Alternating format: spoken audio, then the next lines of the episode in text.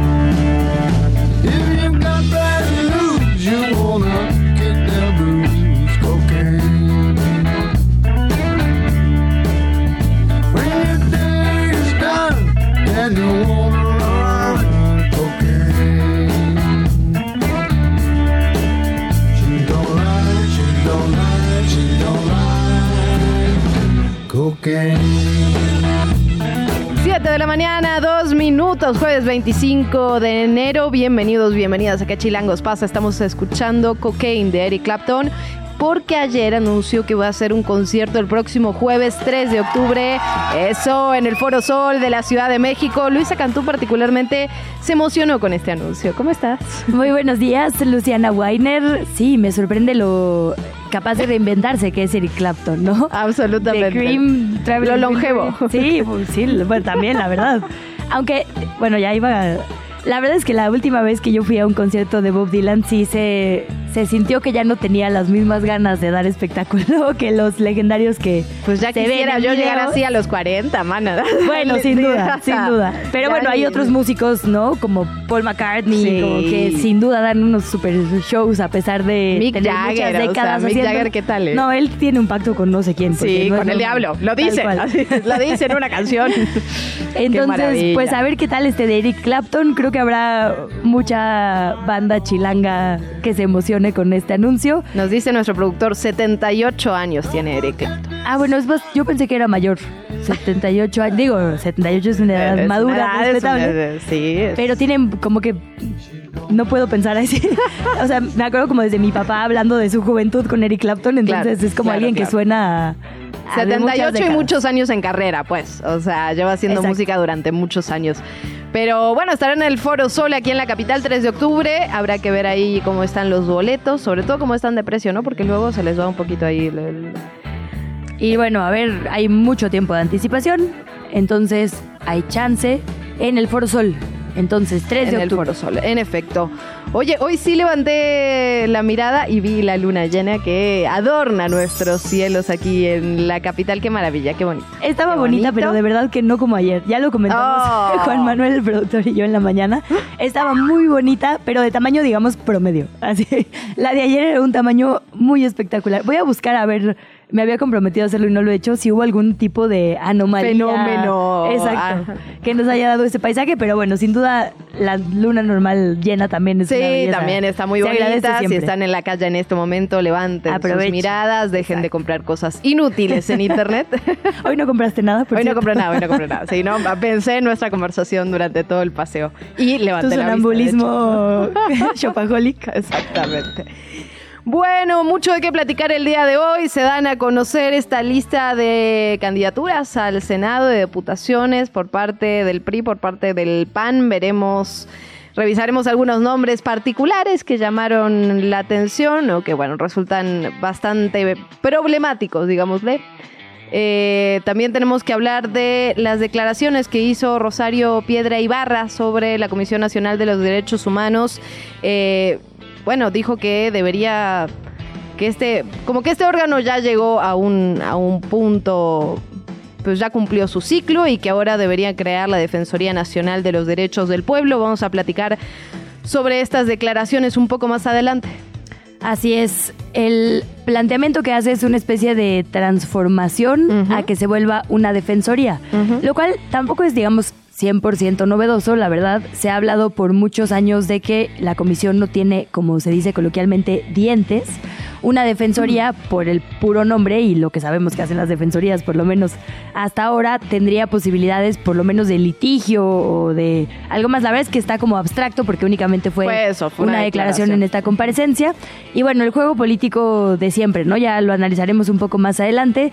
Pero sí, digo, el partido que aprobó que se le disparara balas de gomas a los migrantes en la frontera diciendo que no hemos protegido suficiente a los migrantes, híjole. Bueno, vale la pena hablar con quien sí tiene algo que decir, que son personas especialistas en derechos humanos, y eso es lo que vamos a hacer un poco más adelante. En efecto, así que si te parece empezamos. Venga.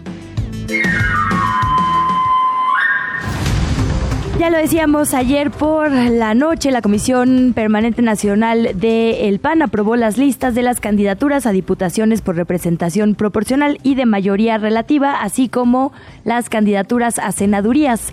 De acuerdo con las listas que hizo públicas el partido, el exgobernador de Tamaulipas, Francisco Javier García Cabeza de Vaca, tendría una plurinominal por el PAN. El tamaulipeco ocupa de hecho el primer lugar de la segunda circunscripción para las candidaturas de la Cámara de Diputados. También el PRI hizo lo propio, la Comisión Política Permanente del partido aprobó su lista de candidatos. A diferencia del PAN, que la hizo pública, el PRI únicamente anunció que se había aprobado la lista de cinco circunscripciones y el listado nacional del Senado. Extraoficialmente se dio a conocer esta lista y suenan nombres como Alejandro Moreno, o Carolina Villano, presidente y secretaria general del partido. Están por ahí un poco más abajo de lo que yo pensé. Creo que Mario Fabio Beltrones Mario es el número 5 o 6. Número 5, sí. Y bueno, varias figuras también de este partido. En efecto, también tenemos que platicar, como ya lo decíamos, de lo que ocurrió ayer. Rosario Piedra Ibarra, presidenta de la Comisión Nacional de los Derechos Humanos, presentó al Congreso de la Unión su informe anual de actividades 2023. Allí Ibarra propuso desaparecer al organismo porque en su opinión ya no responde a las necesidades del pueblo y que en su lugar, digamos, se cree la Defensoría Nacional de los Derechos del Pueblo. Vamos a escuchar. Ya no responde a las necesidades del pueblo mexicano. Hemos hecho nuestra parte. Somos el único órgano constitucional autónomo que ha emprendido su transformación por iniciativa propia para dejar atrás ese esquema que nos impuso el neoliberalismo y crear otra institución que realmente le sirva al pueblo mexicano. Entre los datos del informe de actividades destacadas justamente por Rosario Ibarra, dijo que el año anterior se emitieron 371 recomendaciones, que sería el número más alto de la historia de la comisión, que se atendió a 51.219 personas agraviadas y detalló que en 2023 más de 13.000 expedientes lograron ser resueltos durante su tramitación y con ello se apoyó a dar solución a 37.961 personas agraviadas. Vamos a platicar de esto, como ya lo decíamos, un poco más adelante. Una juez federal en el estado de Sonora ordenó liberar a Luis Cárdenas Palomino, quien se desempeñó como coordinador de inteligencia de la Policía Federal durante el gobierno de Felipe Calderón. Es por la acusación de tráfico de armas en el operativo fallido llamado Rápido y Furioso. La jueza determinó que la Fiscalía General de la República no aportó evidencias para llevar al exfuncionario a juicio. Sin embargo, Cárdenas Palomino va a permanecer en el penal del Altiplano en el Estado de México, puesto que todavía enfrenta otro proceso penal, esa vez por tortura a presuntos integrantes de la banda o lo que ellos presentaron como la banda Los Zodíaco en el año 2012. Por cierto, hay novedades en el caso de los ocho militares acusados. En el caso Ayotzinapa se les revocó la prisión preventiva, lo hemos estado platicando, y salieron ya la madrugada de este miércoles de la prisión del campo militar 1A para llevar su proceso penal por el delito de desaparición forzada en libertad. Los militares cubrieron las medidas cautelares impuestas por la jueza Raquel Duarte, ya lo decíamos, hablábamos de la garantía de 50 mil pesos, la entrega del pasaporte. Además, los ocho implicados deberán presentarse los días 1 y 16 de cada mes ante el juzgado de distrito para la firma del libro de procesados. También tiene la prohibición de salir del país y de acercarse al estado de Guerrero, donde se registró justamente la desaparición de los 43, así como la prohibición de convivir, acercarse o comunicarse con víctimas o testigos protegidos, siempre esto no afecte su derecho a la defensa. México estuvo en Ginebra frente al Consejo de Derechos Humanos de la Organización de las Naciones Unidas.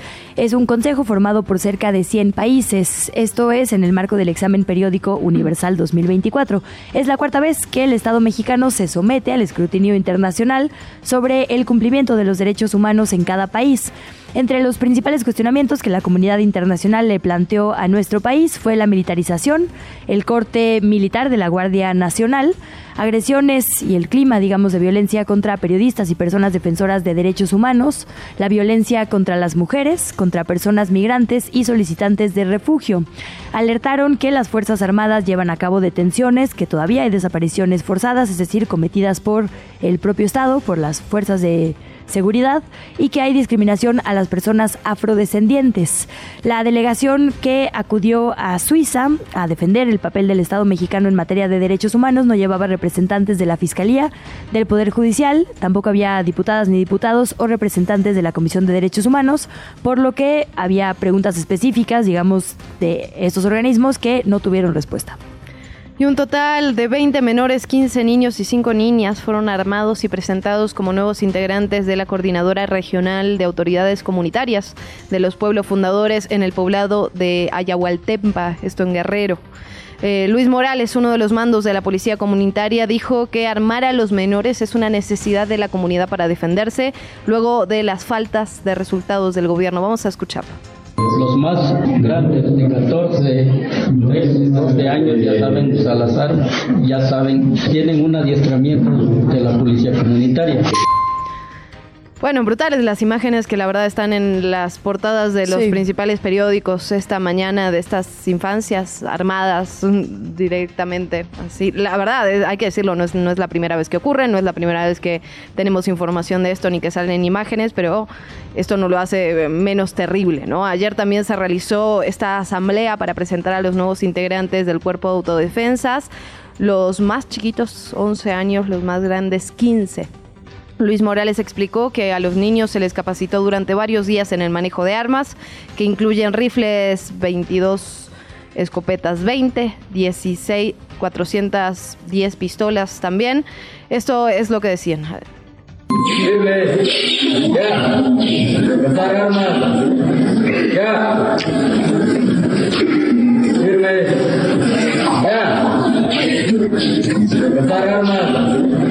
ya.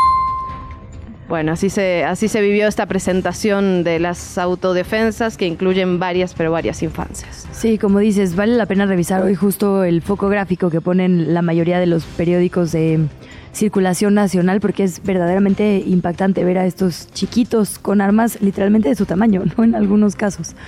Ayer se llevó a cabo la mesa de paz interestatal con los gobiernos de cinco entidades. Tiene el objetivo de mejorar las condiciones de inseguridad en zonas limítrofes del Valle de México. Los asistentes a esta reunión fueron la Secretaría de Seguridad y Protección Ciudadana con su titular, Rosa Isela Rodríguez, a nivel nacional, las gobernadoras del Estado de México y de Tlaxcala, Delfina Gómez y Lorena Cuellar, el jefe de gobierno de la Ciudad de México, Martí Batres, y los gobernadores de Hidalgo y Puebla, Julio Menchaca y Sergio Salomón. Es la segunda mesa interestatal de construcción de paz que se lleva a cabo. La primera fue el 9 de enero y se reunieron las mismas gubernaturas, incluyendo también a Guerrero y a Michoacán también a Morelos, se está acordando un modelo de fortale- fortalecimiento de la seguridad en los límites entre estas entidades. La siguiente reunión será en Tlaxcala.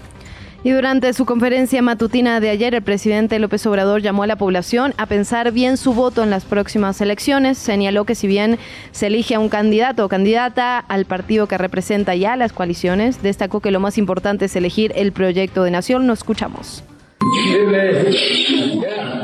Y la decisión la va a tener la gente, que no es elegir por elegir, se elige al candidato, se elige al partido o la coalición, al grupo, la alianza, al bloque, pero también se elige, y eso es lo más importante, el proyecto de nación que se quiere. Vamos a revisar información de las presidenciables, los presidenciables. La candidata de Morena, Claudia Sheinbaum, denunció un video manipulado mediante la inteligencia artificial que usa su imagen y su voz para supuestamente invitar a que la gente invierta su dinero en una plataforma financiera fraudulenta informó que este material falso ha circulado ampliamente por las redes sociales y aplicaciones de mensajería. Anunció que ya está valorando presentar una denuncia penal al respecto. Y es importante esto que mencionas, Luisa, porque finalmente están aumentando además el tipo de fraudes que tienen que ver con lo digital, con los bancos. Vamos a platicar de esto más adelante con la Conducef, justamente para preguntarle primero en qué situación estamos y además cuáles son las recomendaciones para ciudadanos y ciudadanas, primero para prevenir, pero una vez que ya caímos, porque la verdad es que va a pasar, una vez que ya caímos, ¿qué tenemos que hacer? ¿Cuál es el camino a seguir en ese sentido? Sí, es una locura esto, porque, eh, eh, digo, ahora pueden usar incluso voces de gente, o sea, suplantar voces, pues ya no solo el modus, digamos, anterior era, decía, alguien decía que era del banco, pero ahora puede sonar a la persona del banco. Justo de esto vamos a hablar a detalle. Por lo pronto escuchamos la denuncia que hace al respecto Claudia Sheinbaum. Es falso, absolutamente falso. ¿Cómo creen que yo voy a andar en estas barbaridades? Piden depósitos y es un absoluto fraude. Ya lo reportamos eh, tanto a las páginas de estas redes sociales em, como si es necesario pues tendríamos que poner una denuncia penal pero es muy importante que nadie se deje engañar Habíamos vivido algunos episodios similares, creo que particularmente con políticos y políticas estadounidenses, ¿no? Ahí el deepfake más famoso, creo, de la historia es el de Barack Obama, el expresidente, Sí. como hablando. Por ahí hubo uno en el que le cambiaron la velocidad a la ex líder demócrata Nancy Pelosi, hablaba como si estuviera borracha, pero eran el Papa, cosas... el, al Papa también hubo varios videos de deepfake y, a- y lo que está empezando a pasar aquí relacionado más con lo que ocurrió con Claudia Sheinbaum era con periodistas. Salían videos de periodistas, digamos, reconocidos donde recomendaban invertir en cierto tipo de, tarjeta, en cierto tipo de inversiones específicas o algún tipo de producto que estaban recomendando y que evidentemente eran videos falsos hechos con inteligencia artificial, pero estaban muy bien hechos. Pues la verdad es que el límite, digamos, es delgado. Incluso, digamos, ella subió hace unos días una imagen, solo una fotografía, bueno, una imagen eh, con el moñito este que fue muy viral también de Coquette, De Coquette. con C de Claudia, y luego abajo decía inteligencia artificial. Entonces yo no entendí si justo era una imagen creada con inteligencia artificial o si era un retrato. Xochitl tuvo por unos momentos a su vocera, a Sí. Xochitl, es decir, la verdad es que es súper difícil de distinguir inteligencia artificial de realidad. Y también en el amplio mar de las redes es difícil saber si efectivamente viene de un equipo de campaña el uso de esta inteligencia o si cualquiera lo mal utilizó. Entonces será y tendría que ser una discusión muy importante también en el Instituto Nacional Electoral. De hecho, la debimos haber tenido hace una década. Pero bueno, ya con el problema No enfrente- estábamos, no estábamos en ese lugar, no estábamos en ese lugar de la discusión, ¿no? Pero absolutamente. Y No, pues se dio incluso todo el tema de Mariana Rodríguez como influencer incursionando en la política era esta discusión de, a ver, se vale que las redes, por ejemplo, pues que tú uses tus redes para promocionar a un candidato porque no vas a poder aplaudir a tu esposo. Ah, pero si tienes 3 millones de seguidores, pues claramente las reglas cambian. Las discusiones del uso de redes van muy lentas en este país. Es decir, a esa llegamos ya con post elección, ¿no? O sea, con el problema, digamos, ya encima y la verdad es que a esta estamos llegando igual. Absolutamente, porque además, lo, digamos, creo que lo que hay que tener en cuenta es que la inteligencia artificial va a seguir siendo parte de nuestra realidad y cada vez más. Y, y- y se le va a dar, digamos, hay usos muy, ¿cómo decirlo?, muy útiles, muy correctos en ese sentido que se le puede dar a la inteligencia artificial. Sin embargo, pues dónde está dónde está el límite, cómo darnos cuenta de qué estamos hablando cuando vemos uno de estos videos y además cómo nos respaldan las instituciones, ¿no? Creo que esa es otra parte de la discusión que, que tenemos que tenemos que dar, sobre todo cuando estamos hablando de este tipo de cosas, ¿no? De inversiones, de tarjetas, de bancos, de fraudes, etcétera. Creo que la solución es colgar. Digo, lo vamos a hablar más adela- adelante, a detalle más adelante. Pero sí, o sea, es un reto, sobre todo cuando estamos hablando de servicios, ¿no? Ahí también va a haber que tener una lupa específica. En fin, seguimos hablando de las presidenciables. La Comisión Permanente del Consejo Nacional del PAN aprobó también por unanimidad la designación de Xochil Gálvez como candidata a la presidencia de la República para este proceso electoral. El próximo sábado, Marco Cortés, el presidente del partido, le va a entregar la constancia de ratificación y la declaración que la avalan como la candidata de Acción Nacional en las instalaciones del Comité Ejecutivo. Se espera que el PRI, que el Partido Revolucionario Institucional, cumpla también con este mismo procedimiento los próximos días. En otros temas, ante el anuncio de que el INE sí permitiría, ya lo estábamos platicando, de que sí se va a poder debatir, pero que no con promesas de campaña, en fin.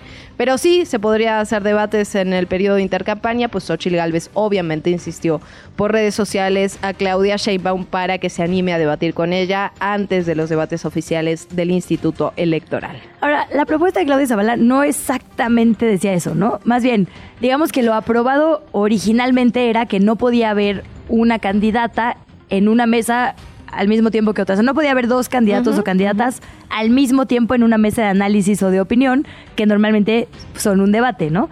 Entonces como que quitaron eso y fue, bueno, sí puedes invitar a las dos en una misma mesa, sí se pueden armar, digamos, esto mientras no haya actos de pre-campaña anticipados. Sí. Ni, Intercambios. Ni, ni inequidad, que también eso pues la verdad es que recae sobre el medio, porque el medio es quien tendría que llevar la equidad. Eso no es lo mismo que decir debatan en la época que no hay debates, ¿no? Pero bueno, ya hubo muchos medios que las invitaron, y, eh, algunas aceptaron, obviamente Xochitl, que es a quien le conviene darse a conocer un poco más, y Claudia creo que ni siquiera se dio por enterada, ¿no? O sea, ni No, contestó los tweets, ni... Y bueno, hubo quien invitó a Álvarez Maínez, ¿no? Que también hay que acordarnos que es el otro aspirante a la presidencia de la República, que por cierto ha tenido pocas actividades, pero bueno, esta mañana... Pero ha tuiteado. Sí. Exacto, sí, tuiteó. Eh, habló sobre estas listas de plurinominales del PRI y del PAN. Dijo que se exhiben de cuerpo entero, afirmó que en ellas no hay ciudadanos, no hay sociedad civil ni hay jóvenes. Dijo que van por su hueso y su fuero. A ver, no tendría por qué haber ciudadanos, sociedad civil o jóvenes. Es lo cierto, es una muestra de buena voluntad de los partidos, pero lo cierto es que para eso sirven los partidos políticos, eso hay que decirlo.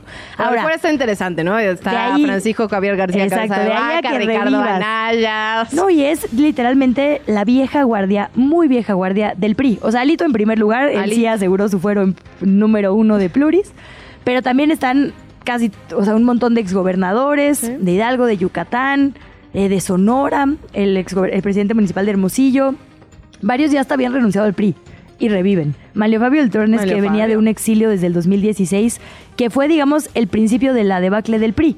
En 2016 pierde el Revolucionario Institucional cuatro estados donde nunca había habido alternancia. Digo, ya Alito las remata con los dos bastiones, bueno, más bien con el bastión del Estado de México. Pero, uno renuncia y el otro no. No, el otro se aferra. y el otro se aferra, exacto.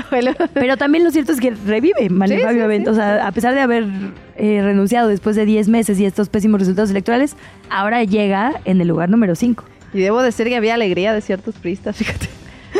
Es que pues, Lo sentían es- como, como el alma, el alma. Es que, a ver, es esa vieja guardia, el nuevo PRI de Sí, Enrique que- Peña exacto. Nieto, cuyo creo que no hay un solo gobernador de esa generación que no esté sujeto a algún proceso, ¿no? Literalmente. Y bueno, Peña en España, En también con un montón de acusaciones encima.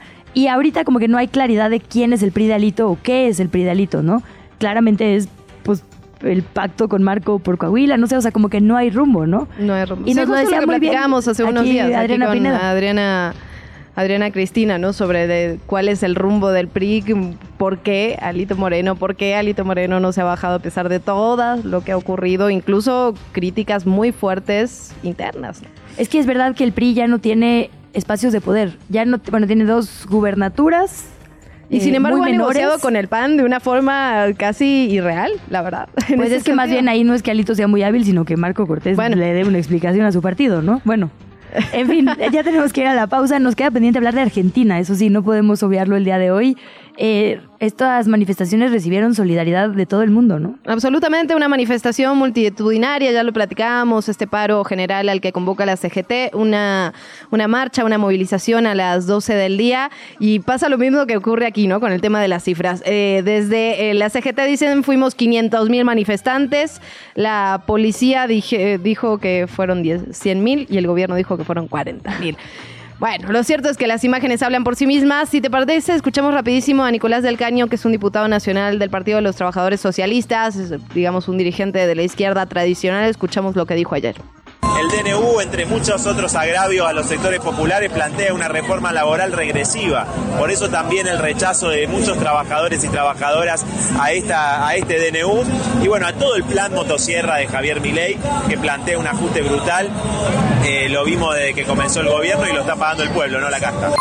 Digamos, ahí hay dos discusiones eh, principales y dos, mm, digamos, dos, dos situaciones principales por las cuales se está manifestando. Primero tiene que ver con el DNU, porque ya lo hemos platicado, estos más de 360 reformas o, o directamente... Como decretos, ¿no? Decreto, Bueno, sí, todo por decreto.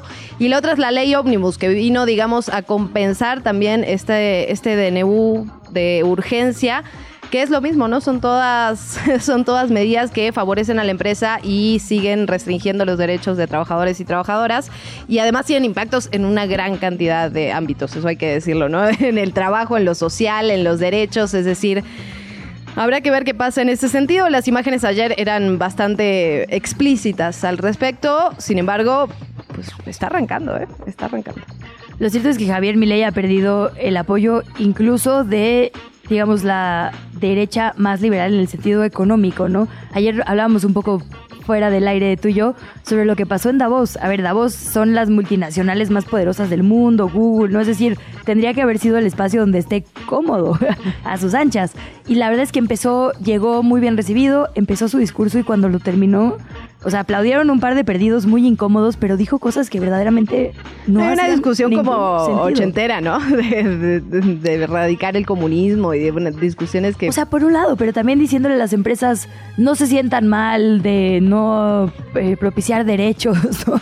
ustedes son los que generan riqueza, o sea, como una cosa que verdaderamente, digamos, ni los más ultraliberales dicen abiertamente, ¿no? Eh, diciendo que las mujeres solo habían servido para burocracia inútil Sí, sí. y no para, digamos, cerrar brechas y eh, justo garantizar derechos de poblaciones olvidadas, o sea, verdaderamente se ve ya poco articulado, ¿no? Absolutamente. Vamos a una pausa, son las 7 de la mañana, 27 minutos. Pausa, venimos. ¿Qué chilangos pasa? Regresamos. La entrevista. ¿Ya estás grabando? Como le adelantábamos en el resumen informativo que abre esta emisión, la propia titular de la Comisión de Derechos Humanos de la Comisión Nacional, Rosario Piedra Ibarra, propuso en una comparecencia ayer ante legisladoras y legisladores que el organismo autónomo cambie, que desaparezca la comisión como existe y se transforme o se cree una especie de Defensoría Nacional de los Derechos Humanos. Ya lo decíamos, no es necesariamente una propuesta nueva, llama la atención en el contexto en el que se dice, un contexto en el que hay un debate sobre la utilidad y pertinencia eh, de los organismos autónomos. Ella, en una eh, digamos, postura homologada con el presidente de la República, dice, este organismo autónomo necesita una transformación, la alternativa que da es una defensoría. Sobre ello, platicamos con el doctor José Antonio Guevara, exintegrante del grupo de trabajo sobre la detención arbitraria de Naciones Unidas, a quien le agradecemos mucho su presencia. Doctor, buen día. Hola Luisa, muy buenos días. Muchas gracias por tenerme en su programa. Hola, José Antonio, gusto en saludarte. Pues gracias a ti por platicar con nosotras. Preguntarte de inicio, digamos, cómo... ¿Qué te parece, digamos, estas declaraciones? Sabemos que no es una, una propuesta tal cual, que nos faltaría conocer, digamos, el, el fondo del asunto, pero en principio sí es una postura, ¿no? Sí es una narrativa que, que se instala a partir de toda la discusión que se está dando en este contexto. ¿Cómo lo lees tú, José Antonio? Hola Luciana, buenos Hola. días. Mira, yo creo que eh, la narrativa es, es desafortunada eh, en, varias, en varias perspectivas. La primera, me parece que, que un- en el contexto mexicano hablar de desaparecer una institución eh, protectora de derechos humanos, por más que requiera mejoras o por más que nunca ha desarrollado el potencialidad, la potencialidad por la que fue creada, me parece que es un despropósito completo. Eh, sin duda, la Comisión Nacional de los Derechos Humanos podría fortalecerse institucionalmente hablando, legalmente y, constitucionalmente hablando. Eh, particularmente diría que se tendría que fortalecer el procedimiento de, de- designación para evitar que se cuelen eh, y que lleguen a la titularidad personajes como la actual presidenta de la, de la Comisión Nacional de los Derechos Humanos, que no, no reúne los requisitos que la ley establece para que ocupe un puesto de esa naturaleza. También se podría fortalecer la ley y el procedimiento para que la tramitación de las quejas eh, de los casos individuales sea más ágil y que las recomendaciones tengan una, eh, un mayor impacto y se cuente con mayores y mejores mecanismos de exigibilidad para que los funcionarios que las rechacen o no las cumplan rindan cuentas a la, a la justicia y a la vez que la Comisión Nacional de los Derechos Humanos tenga posibilidades de fortalecer el uso de los mecanismos eh, de rendición de cuentas que existen para que los funcionarios en lo individual rindan cuentas cuando violaron de, de- derechos humanos, denuncias penales, este, cuestiones de denuncias administrativas, etcétera, etcétera. Entonces hay mucho margen de maniobra para mejorar la Comisión Nacional de los Derechos Humanos, pero hablar de desaparecerla e involucrar la narrativa o incorporar la narrativa del presidente de la República en contra de los organismos autónomos, me parece que lo único que hace es evidenciar su falta de independencia y de autonomía y que se trata de un eslabón más eh, y un peón más del- del- del- de los actores y actrices que trabajan a favor de la administración actual. La Comisión Nacional en los últimos años o desde que llegó Rosario Piedra Ibarra se ha caracterizado no por defender los derechos del pueblo ni de la ciudadanía, sino por defender el proyecto, el proyecto del gobierno y las políticas del gobierno. Entonces, me parece en resumen completamente desafortunado lo que, lo que declaró ayer la, la, la señora Piedra, la señora Ibarra, perdón. Ahora, doctor, en general creo yo, verdaderamente no hay un solo titular de la CNDH que haya estado libre de polémica, digamos, ¿no? Y digo un solo porque hay verdaderamente pocas mujeres, pero desde exfiscales del caso Colosio hasta figuras que también vimos cercanas a ciertos partidos, es decir, es siempre un espacio que merece el escrutinio por obvias razones y que nunca ha estado libre de polémica. ¿Cómo avanzar entonces, eh, aprovechando justo la discusión pública al respecto y esto que nos dice usted, para pues garantizar, digamos, que, que por lo menos el organismo sirva a lo que su título refiere y que tenga la capacidad de hacerlo, porque lo decíamos, ahora Rosario Piedra Ibarra lo pone sobre la mesa, pero creo que la discusión sobre si debe tener mayor posibilidad vinculante o mayores atribuciones es una discusión muy antigua. Ella plantea la defensoría porque ha trabajado de la mano de la defensoría pública para avanzar casos, pienso por ejemplo como el de Colosio, ¿no? que no se habían movido justo porque a veces las recomendaciones no son suficientes. Bueno, ¿cuántas acumulan los cuerpos de seguridad, militares y demás a lo largo de los sexenios, ¿no? ¿Qué, digamos, qué podríamos rescatar de esta discusión quitando la, sociedad política, digamos, de todos lados, para pensar en una mejor comisión? Pues sí, como, como, como mencionaba Luisa, y tienes, tienes razón, yo creo que ningún nombramiento, o la gran mayoría de los nombramientos que ha habido en estas instituciones, siempre tendrán algún eh, un tufo de que las personas que llegan ahí no gozan de la independencia y autonomía que, que debieran que debieran tener, porque precisamente quien decide son órganos políticos y normalmente esos órganos políticos tienen las mayorías o trabajan para apoyar a las mayorías eh, del partido que encabeza la gobernatura o el, o el o la presidencia de la República. Ha habido muy honrosas excepciones, ha habido ombudsmans ejemplares en el país, este el senador, eh, cuando fue ombudsman Emilio Álvarez y Casa, hizo yo creo que muy buen trabajo. Luis González Plasencia, me refiero a de la Ciudad de México. Eh, Raúl Ramírez en Baja California, Guadalupe Morfín en Jalisco, eh, eh, Bernardo Romero en Querétaro. Es decir, ha habido algunos muy buenos ombudsman que se han logrado pasar ese tamiz de la, de la politiquería y han ejercido su mandato de manera autónoma. Pero es ahí justo donde yo creo que debemos trabajar para fortalecer la Comisión Nacional de los Derechos Humanos, eh, para evitar que, eh, que, que, personajes y personalidades que, que, de plano aquí no guardaron ni las formas. La ley dice que no puedes participar, no puedes ser presidente o presidenta de la Comisión Nacional de los Derechos Humanos si ejerces o desempeñas o has desempeñado eh, un cargo de dirección estatal o nacional en un partido político. Y cuando nombran a la señora a la, señora eh, Rosario Piedra, ella contaba con un cargo de esta naturaleza en Morena. Entonces el Senado, la verdad fue un descuido del Senado no haber parado desde el inicio que un personaje que estaba militando en un partido a un alto nivel de la militancia del partido, de los que prohíbe la ley, eh, se, se colara. Entonces claramente se ve que su actuación, a diferencia de los otros que no estoy diciendo que estén libres, de, como tú dices, de, críticas o de polémicas por, su cercanía al gobierno en turno, eh, de- pero, lo, que vivimos en esta, en esta administración ha sido lo más, lo más burdo de, lo anterior. Si se le quiere cambiar el nombre a la Comisión Nacional de los Derechos Humanos por Defensoría del Pueblo, hay algunas que así se llaman, no pasa nada, la verdad es que no pasa nada.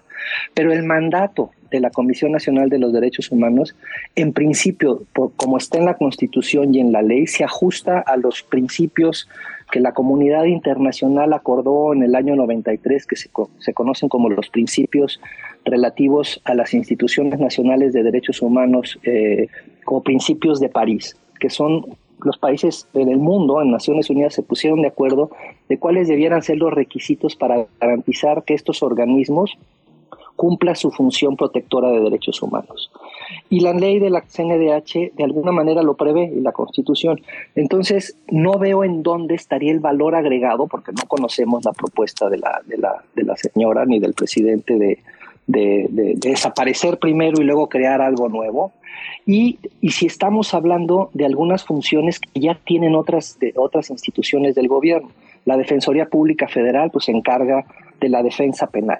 La, la, la ley de víctimas prevé que la comisión de víctimas tenga un cuerpo y debiera tener un cuerpo muy grande de abogados y abogadas de, de victimales que se encargan de proteger los derechos de las víctimas ante cualquier procedimiento penal, administrativo, incluso para representarlas ante las comisiones públicas de derechos humanos, que también tienen problemas al momento de tramitar los casos. Entonces, eh, en resumen, creo que eh, hablar de desaparecer la Comisión Nacional de los Derechos Humanos no es, una buen, no es un buen mensaje.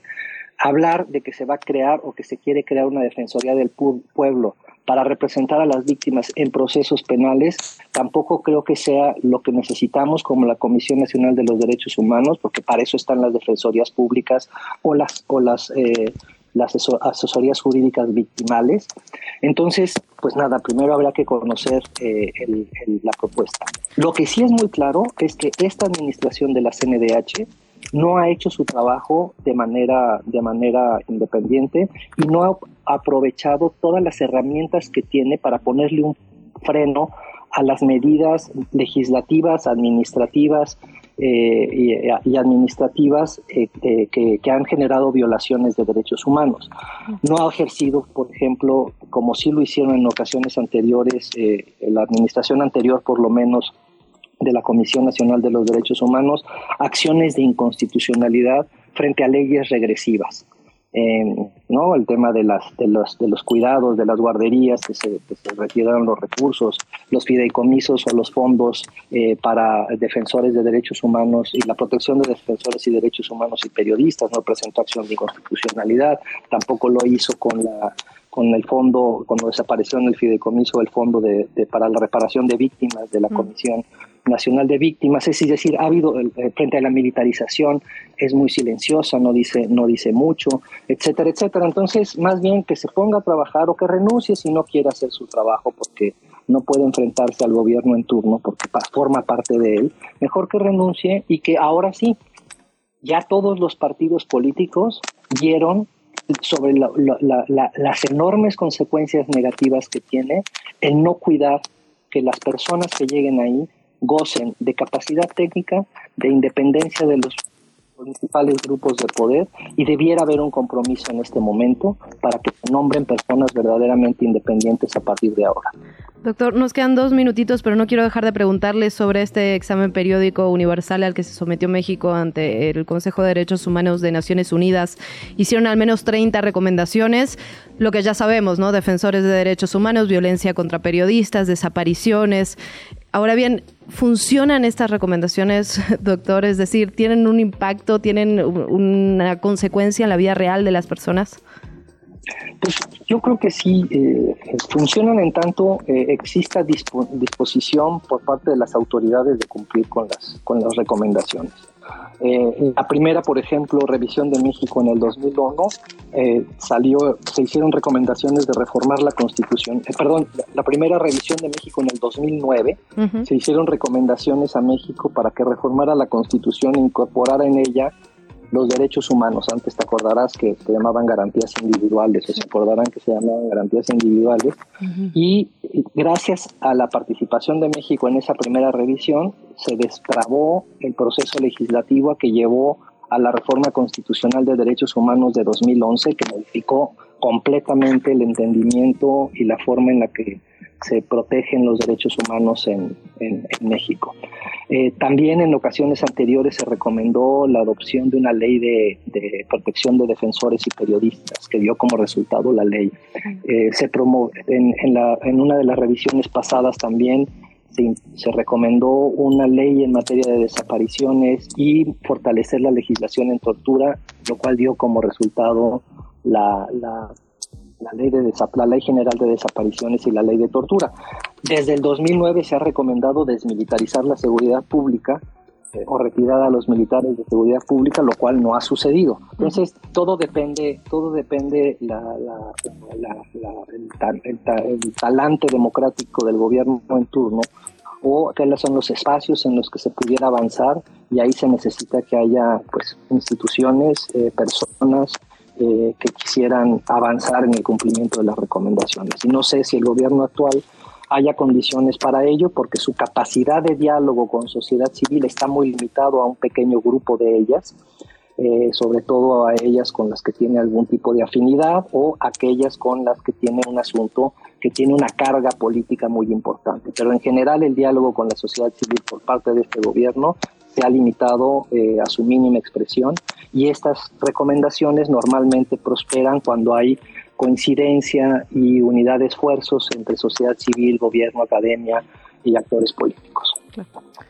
Doctor, pues muchísimas gracias por el tiempo, por eh, estos minutos de entrevista. Es pues algo que hay que seguir analizando constantemente. La verdad, el tema de los derechos humanos es pues literalmente un asunto de todos los días. Le agradecemos estos minutos y mantenemos la conversación abierta si nos lo permite. Gracias, claro que sí, Luisa, Luis- Luciana, que les vaya muy bien. Muchas gracias. Hablamos con el doctor José Antonio Guevara, ex integrante del Grupo de Trabajo sobre la Detención Arbitraria de Naciones Unidas. ¿Qué chilangos pasa? ¿De qué o qué? Pues qué. Cambiamos el tema, pero no tanto el tono. Seguimos hablando sobre inseguridad, pero ahora en el contexto electoral. Data Cívica ha documentado las agresiones en el ámbito, en el marco, digamos, político eh, y electoral de los últimos años y tiene, digamos, una perspectiva a cómo será lo que viviremos el próximo 2 de junio. De ello vamos a platicar con su directora ejecutiva, Mónica Meltis, a quien le agradecemos ya mucho la comunicación. Buenos días, directora, gracias por estar por acá. Hola, ¿qué tal? Buenos días. Muchas gracias por la invitación.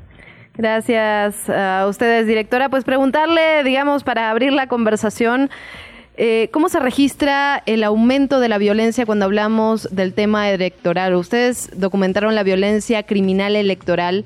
Yo le preguntaría por las causas, digamos, por qué aumenta la violencia cuando se acercan las elecciones y cuáles son las características de este tipo de violencia.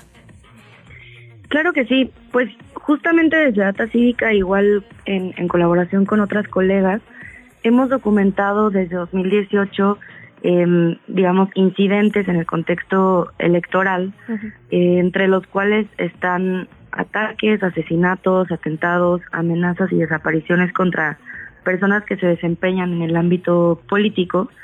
Y en ese sentido, hasta desde 2018 a la fecha hemos documentado 1.616 incidentes de este tipo, ¿no?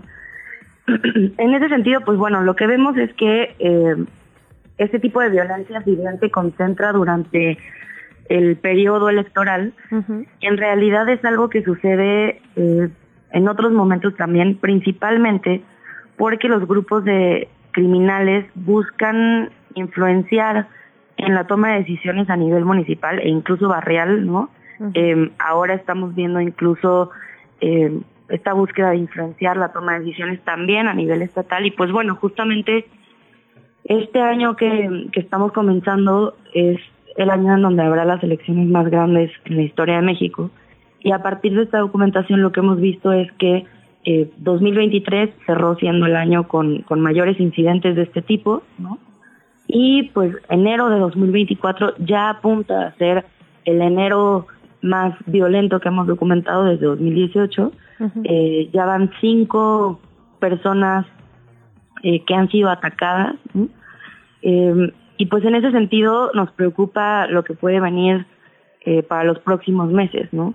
Hemos documentado desde enero de 2018 hasta diciembre del, del hasta el cierre del año pasado que fueron asesinadas 105 personas que estaban contendiendo por candidaturas, precandidaturas y excandidaturas, ¿no?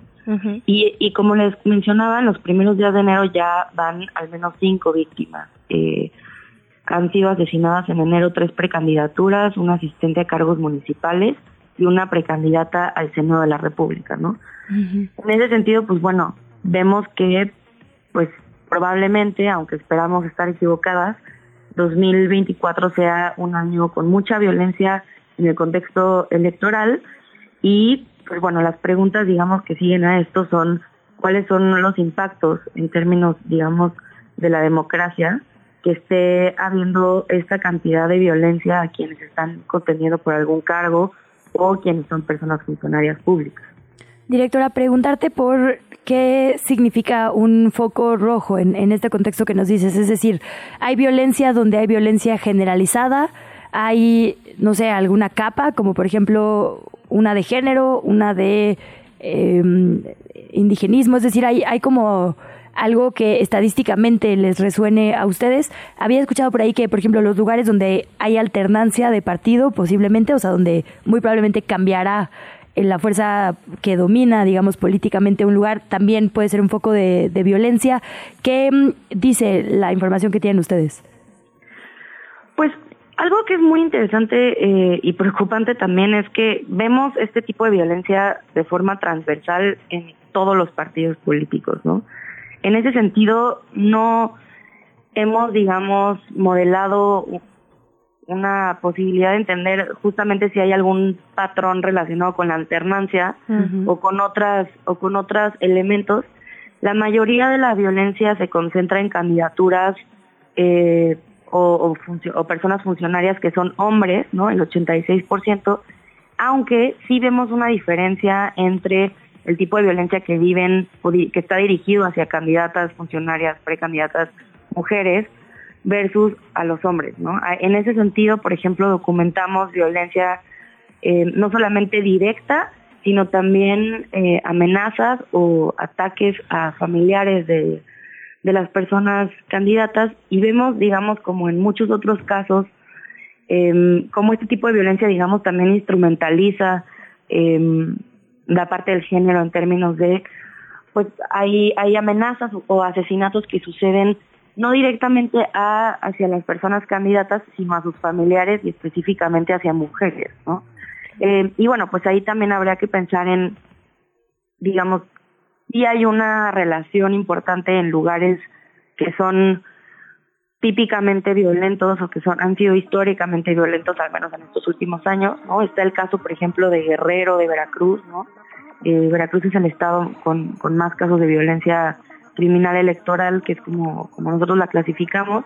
Guerrero es el segundo estado. Y pues lo que vemos más bien es que hay patrones a nivel eh, local no por ejemplo en Guerrero eh, de 2018 a la fecha hemos documentado violencia o ataques dirigidos no solamente a eh, personas funcionarias públicas, sobre todo personas que trabajan en el ámbito de seguridad, policías, secretarios de seguridad, etcétera, hasta que hemos, hasta que ha llegado a un momento en el que hemos observado el asesinato de presidencias municipales de algunos lugares en Guerrero y ahora eh, lo último que, que sucedió el año pasado es que hubo también una, un asesinato al, al gobernador del, de Acapulco, ¿no? Directora, Entonces, lo que vemos, digamos, en términos de patrones es...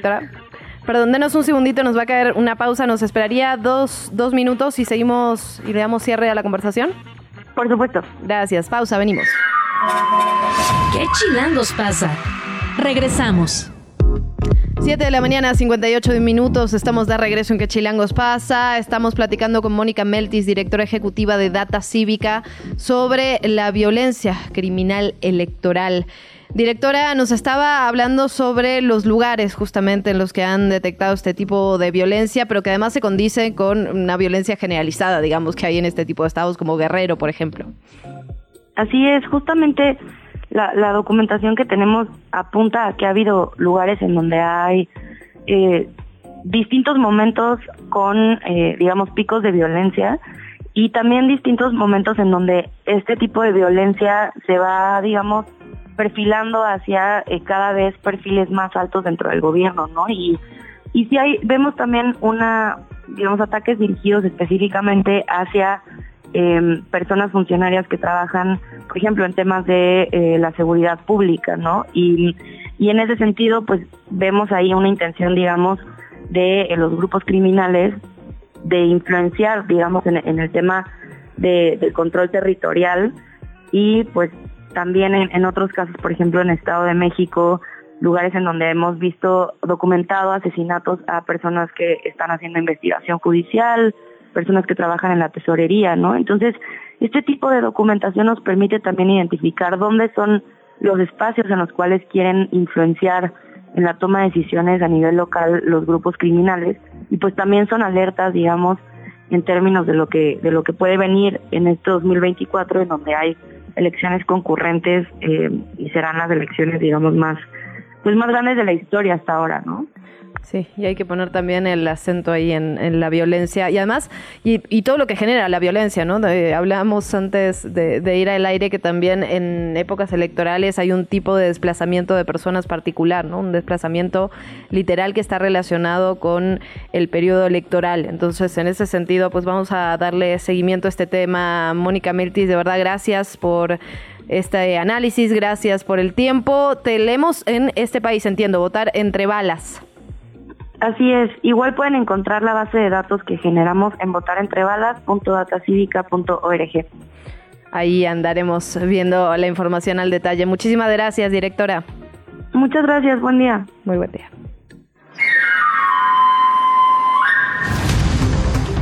8 de la mañana con un minuto vamos a nuestro segundo resumen informativo. El INEGI reveló que la COVID-19 ya no es la principal causa de muerte en nuestro país. Informó que sí lo siguen siendo las enfermedades del corazón, la diabetes y el cáncer. De hecho, son el top 3 de principales causas de fallecimiento en nuestro país. Las muertes por enfermedades del corazón sumaron 97.187 casos, la diabetes 55.885 y los tumores malignos o cáncer registraron un total de 40 45.409 casos. Estos padecimientos acumulan al 49% de las 400.000 aproximadamente defunciones que sucedieron en el primer semestre del 2023.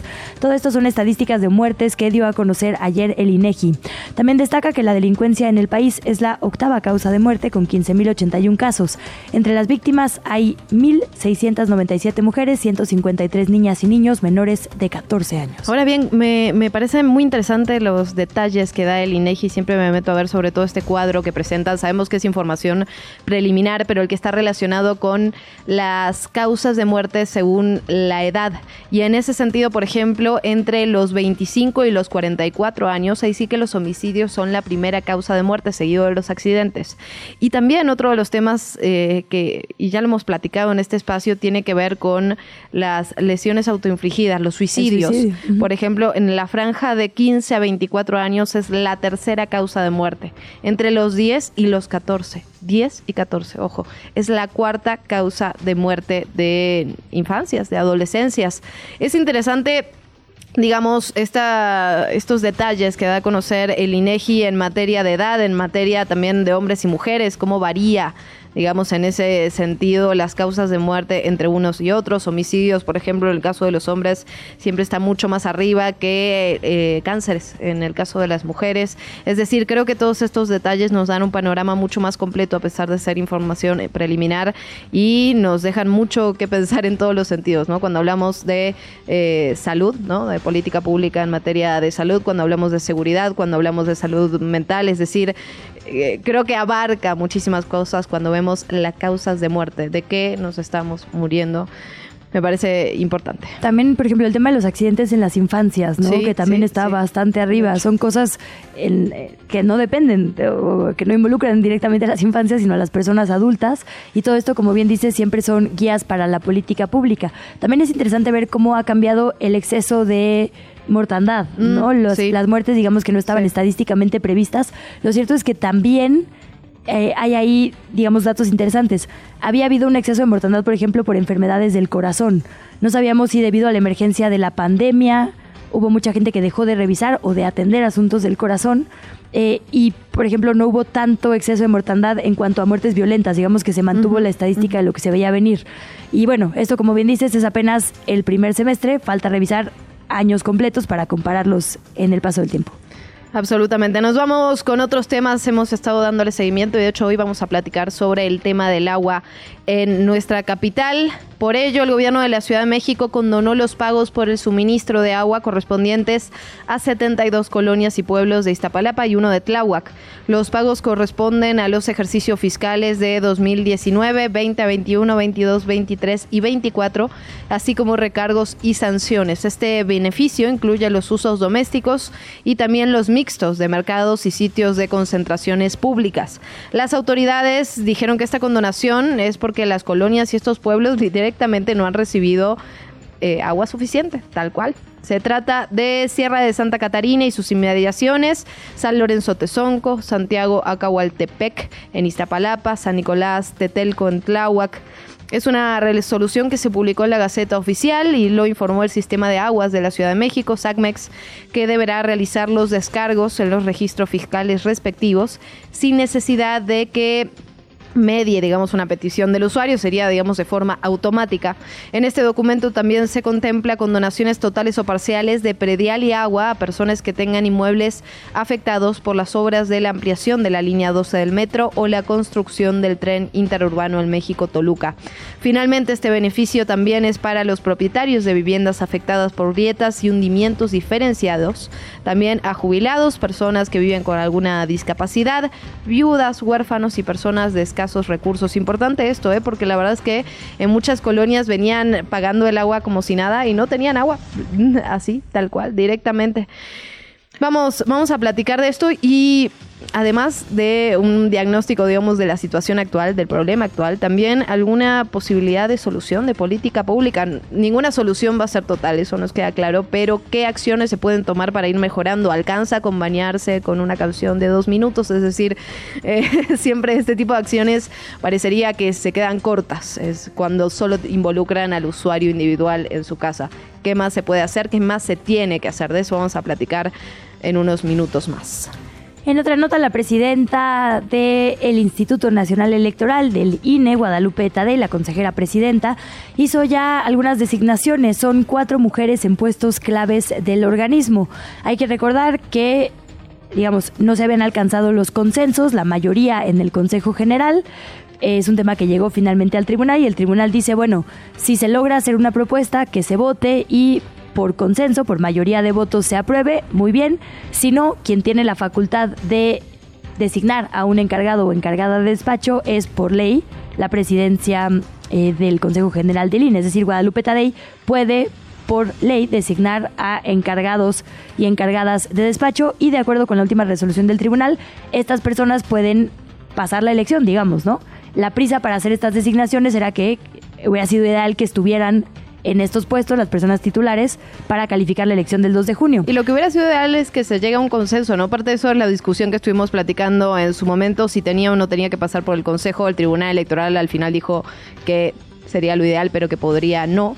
Eh, pero bueno, al menos, al menos ahora hay gente en este tipo de puestos para la elección que viene. Así es, son estas personas específicamente. Claudia Suárez en el puesto de la Secretaría Ejecutiva, Amaranta Arroyo en la Dirección de Administración, Guadalupe Jessica Alarcón en la Dirección de Partidos Políticos y Prerrogativas y María del Carmen Urías en la Unidad de Transparencia y Protección de Datos Personales. Con ello, en la mayoría de las posiciones de la plana mayor del INE ya hay responsables que, insistimos, son encargadas de despacho, no necesariamente titulares, pero bueno, sí fungirán de esa manera rumbo al próximo 2 de junio. Nos vamos con otros temas, un tema que hemos platicado en este espacio que tiene que ver con quién cuida al ángel de la independencia. Bueno, la Suprema Corte de Justicia de la Nación ya se pronunció al respecto y desechó la controversia constitucional que planteó la alcaldía Cuauhtémoc, la alcaldesa particularmente, y determinó que la posesión, el mantenimiento y la administración del ángel de la independencia es responsabilidad del gobierno capitalino. A propuesta de la ministra Yasmín Esquivel y con el voto a favor de los ministros Luis María María Aguilar, Javier Laines, Lenia Patres y Alberto Pérez, se determinó que la alcaldesa de Cuauhtémoc, Sandra Cuevas, no puede impugnar el cambio en la posesión de este monumento. Seguimos con Mañanas Frías aquí en la capital del país. De nueva cuenta, la Secretaría de Gestión Integral de Riesgos y Protección Civil Local activó una alerta amarilla. Esto significa temperaturas bajas en específicamente seis alcaldías. Hablamos de Álvaro Obregón, de Coajimalpa, de Magdalena Contreras, Milpalta, Tlalpan y Xochimilco, que tendrán temperaturas de entre 4 y 6 grados entre las 4 y 8 de la mañana este jueves 25 de enero. Y en ese sentido hay que decirlo, finalmente no es solo el frío, sino también los vientos. Ayer teníamos una alerta amarilla por vientos fuertes, todo esto por la llegada del Frente Frío número 30 que tiene consecuencias también en nuestra capital y de hecho hubo algunas, digamos, afectaciones menores, pero sí afectaciones por estos vientos de 50 a 59 kilómetros que se presentaron aquí en la CDMX. Para la semana que viene, por cierto, van a bajar más las temperaturas, así que pues abrigarse, ni modo, ya. Ya que nos queda, Luisa Canto, ¿qué nos queda? Bueno, es lo último del invierno, eso sí, así que veamos si llega la primavera en su etapa habitual, porque lo cierto es que las flores también se están adelantando. En efecto. También en otros temas, la Secretaría de Salud Capitalina instaló módulos y espacios en las 16 alcaldías donde se podrían realizar pruebas médicas gratis para detectar enfermedades crónicas como obesidad, hipertensión o diabetes. En los módulos también se ofrecerán servicios y herramientas para que las personas mejoren su salud y bienestar. La dependencia informó que cualquier persona que viva aquí en la capital puede acudir justamente a estas ferias del bienestar, caravanas de la salud o algunos de los 117 centros de salud para su chequeo. Quienes estén interesados en conocer su nivel de riesgo de salud pueden enviar un mensaje de texto vía SMS con la palabra cuídate al 51 51 5. Minutitos después le van a responder, le van a mandar un cuestionario para conocer justamente su estado de salud y evidentemente se puede realizar estos chequeos médicos si quieres saber dónde, los detalles, el horario, en la página de la Secretaría de Salud Capitalina. Ayer, miércoles, hubo una balacera en el Tianguis de las Torres, en la alcaldía de Iztapalapa. Una persona perdió la vida y otra resultó herida. Testigos aseguran que se trató de una agresión directa. Después de este ataque, la Secretaría de Seguridad Ciudadana acordonó el sitio y peritos de la Fiscalía General de Justicia acudieron primero a levantar este cuerpo y después a comenzar con la investigación. Paramédicos de protección civil que llegaron al sitio atendieron a la mujer herida en el fémur izquierdo y fue trasladada de forma inmediata a un hospital para su atención médica. Médica. En otros temas, lo que ocurre en las calles de esta capital, un taxista que iba a exceso de velocidad atropelló a un motociclista en la alcaldía Coyoacán, provocó su muerte y segundos más tarde se impactó además en un poste de telefonía. Este accidente ocurrió sobre Avenida del Limán y calle Antonio Delfín Madrigal en la colonia Pedregal de Santo Domingo durante la madrugada del miércoles. Fueron paramédicos del Escuadrón de Rescate y Urgencias Médicas que se presentaron en el lugar, diagnosticaron a un hombre de 24 años de edad que ya no tenía signos vitales.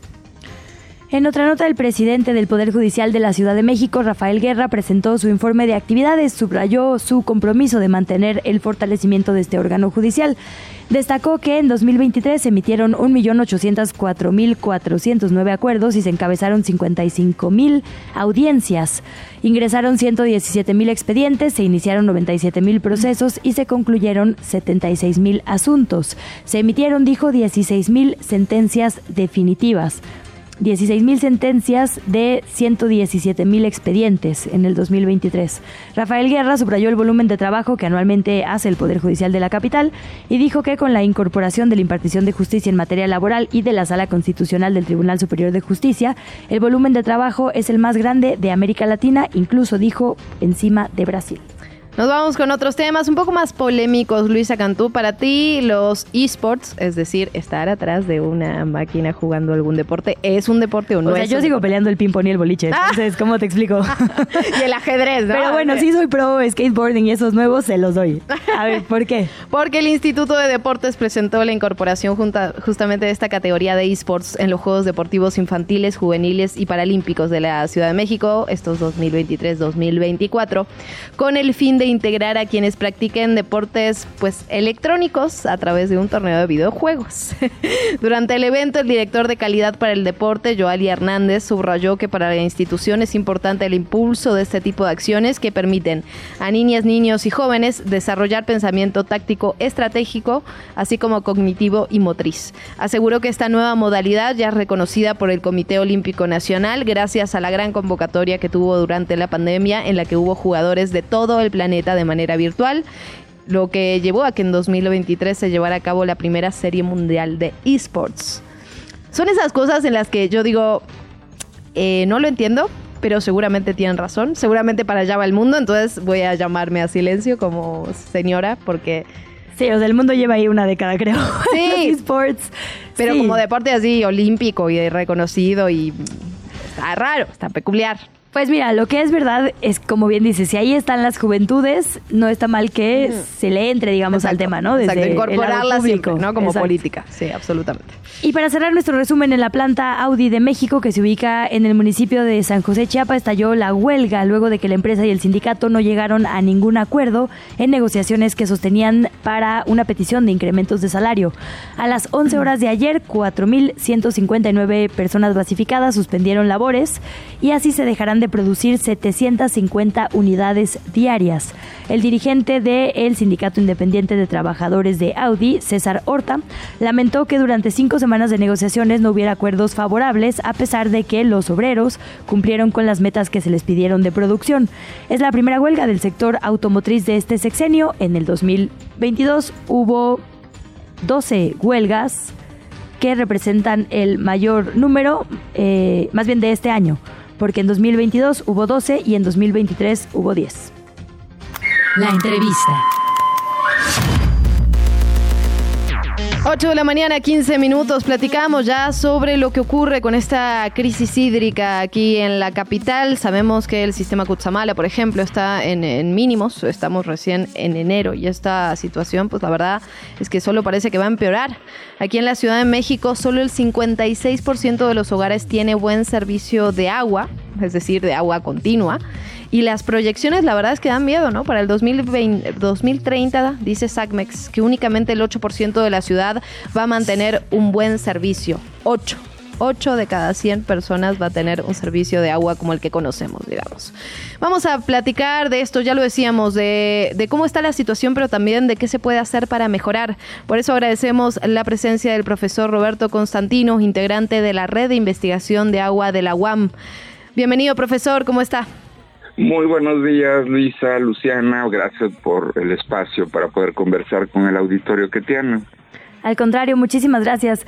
Es increíble, profesor, cuando vemos las cifras, que este no sea un tema que ocupa a la clase política de, digamos, todos colores todos los días, porque literalmente la mitad de la población no tiene buen servicio de agua y parece ser algo normalizado, ¿no? Como que ya aprendimos a vivir en la capital con lugares, digamos, que son foco rojo y lugares que no, y la gente ha aprendido a adaptarse, pero no es lo que tendría que ser. Preguntarle un poco e insistir en este diagnóstico. Cuando hablamos de buen servicio de agua, ¿a qué nos referimos? Y cuando hablamos de, digamos, todas las demás categorías de mal servicio, también qué significan y cómo han ido cambiando en el, digamos, la etapa reciente de nuestro país, de nuestra Sí. ciudad. Sí, bueno, lo dijiste bien, este es un tema fundamental en la vida de todos, sin importar nuestras eh, filiaciones políticas ni nuestras creencias, este es un asunto en realidad muy importante porque es- está más que probado que eh, sin agua no es posible el funcionamiento de una sociedad, al menos como la conocemos. Y cuando se refieren al buen o mal servicio de agua, eh, tiene que ver con la forma en la que los usuarios tienen acceso a esto. Es decir, puede ser a través del sistema de tuberías de forma regular, sin cortes, eh, esto es a lo que se refiere la estadística que daban ustedes al principio. Casi la, apenas la mitad de la población de usuarios domésticos en la ciudad reciben el agua eh, a través de esta modalidad. También se puede tener acceso a los servicios de agua mediante la tubería, pero en horarios específicos, es a lo que se suele llamar tandeo, es decir, con cortes intermitentes a lo largo del día o las semanas. Eh, a lo largo del tiempo. Y esto en realidad reduce un poco la calidad del agua eh, de los servicios de agua potable que se distribuyen. Y la última es tener el acceso a los servicios de agua potable mediante la distribución a través de autotanque o pipas, como le llamamos en la Ciudad de México. Y bueno, pues eh, con todos los problemas que esto involucra, lo costoso que es en términos del combustible para trasladar eh, el agua. Entonces, este es el agua que más comprometida está porque, a diferencia de la primera opción, la del agua que en un servicio regular por tubería, pues no está expuesto el flujo de agua a un intercambio con el medio ambiente, a posibles contaminantes aéreos. Eh, y bueno, pues es el agua en la que no necesariamente existe un control adecuado de la higiene y la calidad en su distribución, ¿no? Eh, efectivamente, y como lo han dicho bien, muy lamentablemente los ciudadanos nos hemos acostumbrado, no solo en la Ciudad de México, pero en todo el país, a normalizar, a creer que, bueno, pues lo que hay es un mal servicio y, y, y que eso es correcto. Y y creo que este es un asunto mucho más importante, donde dijeron también muy bien al principio, eh, quienes deben decidir sobre estos asuntos, pues más bien tienen otras agendas que no necesariamente se corresponden. No sé si no pasen por las calles donde los vecinos y las vecinas están exigiendo el acceso a los servicios de agua, ¿no? Justo, profesor, sobre este tema, en Red One traen unos datos que me parecen muy interesantes sobre un, ángulo del análisis que las autoridades sistemáticamente, digamos, rechazan y no quieren hablar, las fugas de agua. Dicen ustedes, cerca del 35% del agua de la Ciudad de México se desperdicia por fugas debido a la fractura de las tuberías por los hundimientos. El número de fugas de agua crece en la ciudad. Pasaron de 8.907 en 2020 a 15.239 en el 21. ¿Qué pasa con estas fugas? Digamos que, o sea, si, me imagino que si son debido a fracturas en las tuberías, pues lo que hay que hacer es, digamos, directamente cambiar toda la tubería de la capital. ¿Sería eso posible, viable? ¿Por qué las autoridades no hacen nada? Me, bueno, a ver, me parece que hay que darle contexto. Todos hemos experimentado como habitantes de esta ciudad eh, el, el hecho de ver fugas en, la calle, ¿no? Y una primera interpretación tiene que ver con la falta de cuidado en el cumplimiento de las obligaciones de quienes tienen la responsabilidad de administrar estos servicios. En realidad, para darle una idea al, auditorio, el gran problema de la fractura de las lluvias, de, de las tuberías, perdón, tiene que ver con el hecho de que la mayor parte del agua que aprovechamos en la ciudad proviene de nuestro recursos subterráneos. Mm. Nosotros al extraer el agua del subsuelo, lo que estamos facilitando es que el subsuelo se compacte y que entonces se mueva el suelo de forma diferente en, en ámbitos de la ciudad. A esto es a lo que le llamamos hundimiento diferencial. Ahí y esto es lo que provoca que se venza la resistencia de las tuberías. Ha habido innovaciones, para que lo sepa el auditorio, de, las, de los tubos rígidos que se tenían en el pasado, eh, se diseñaron tubos que permitieran resistir cierta inclinación para evitar un fácil rompimiento. También se han innovado en materiales. Pero, bueno, la extensión de la compactación de los suelos de forma diferente en el territorio de la Ciudad de México, pues hace que sea una medida completamente insuficiente para evitar las fugas hay que decir una cosa, las fugas en los sistemas de distribución de agua de cualquier ciudad, en cualquier parte del mundo existen, mm. pero hay rangos de lo que es aceptable. ¿De qué tamaño es el problema que nos causan las fugas en la Ciudad de México?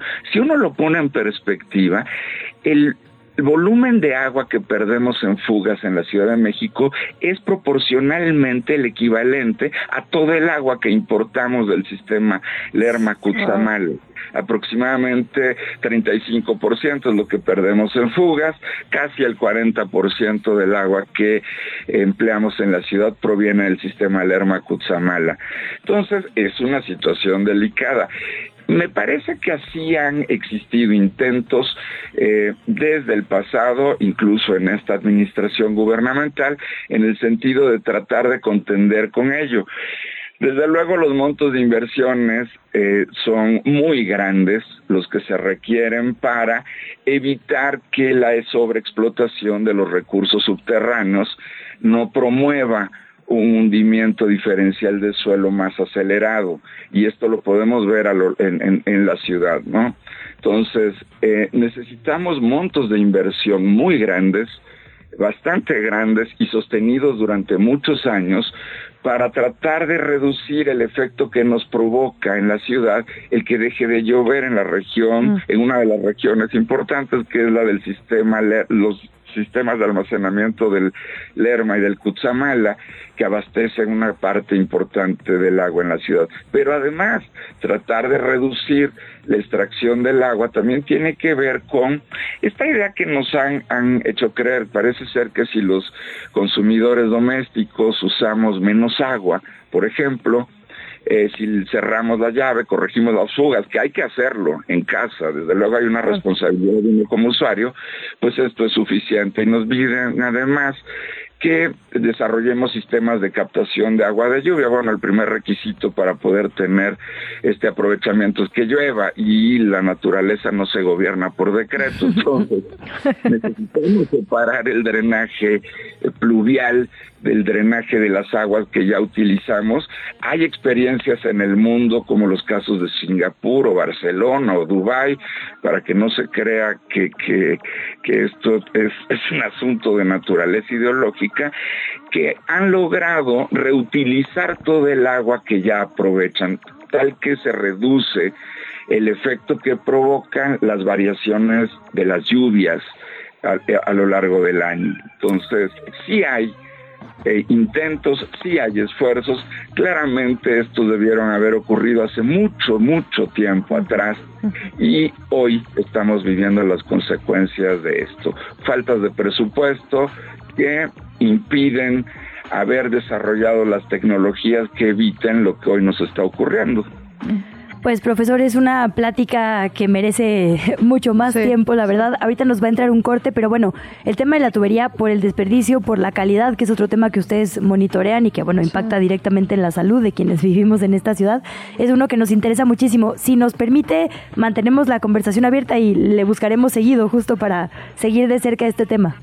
Con todo gusto. Siempre estaré disponible.